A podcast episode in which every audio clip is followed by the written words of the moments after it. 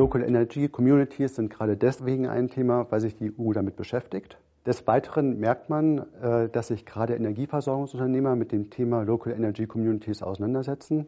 Gerade die Energieversorgungsunternehmen treibt diese Frage um. Sind wir auf der Verliererseite, wenn das Thema Local Energy Communities kommt, oder sind wir auf der Gewinnerseite? Und was können vor allem neue Geschäftsmodelle mit Local Energy Communities sein?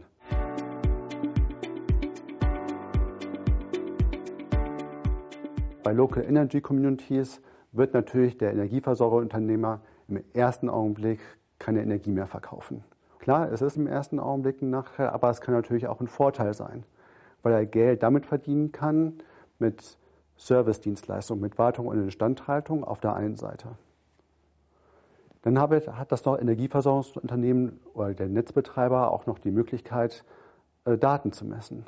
Es hat ganz viele Daten aus seinem eigenen Netz, es hat die Daten von den Smart Mietern und gegebenenfalls kommt es auch an die Daten heran, die hinter dem Messpunkt sind. Das heißt Messdaten aus der Wohnung.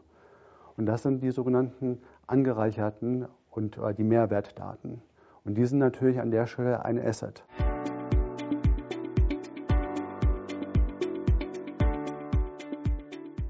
Ich persönlich kann mir vorstellen, dass äh, bis ins Jahr 2022, dass es gerade dass in vielen Quartieren die gerade entwickelt werden, Local Energy Communities entstehen können.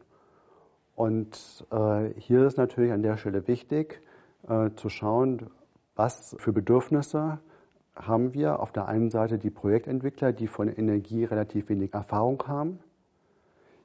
Hier können äh, Energieversorgungsunternehmen als Kompetenzträger zusammen mit den Projektentwicklern hier Know-how aufbauen und generieren.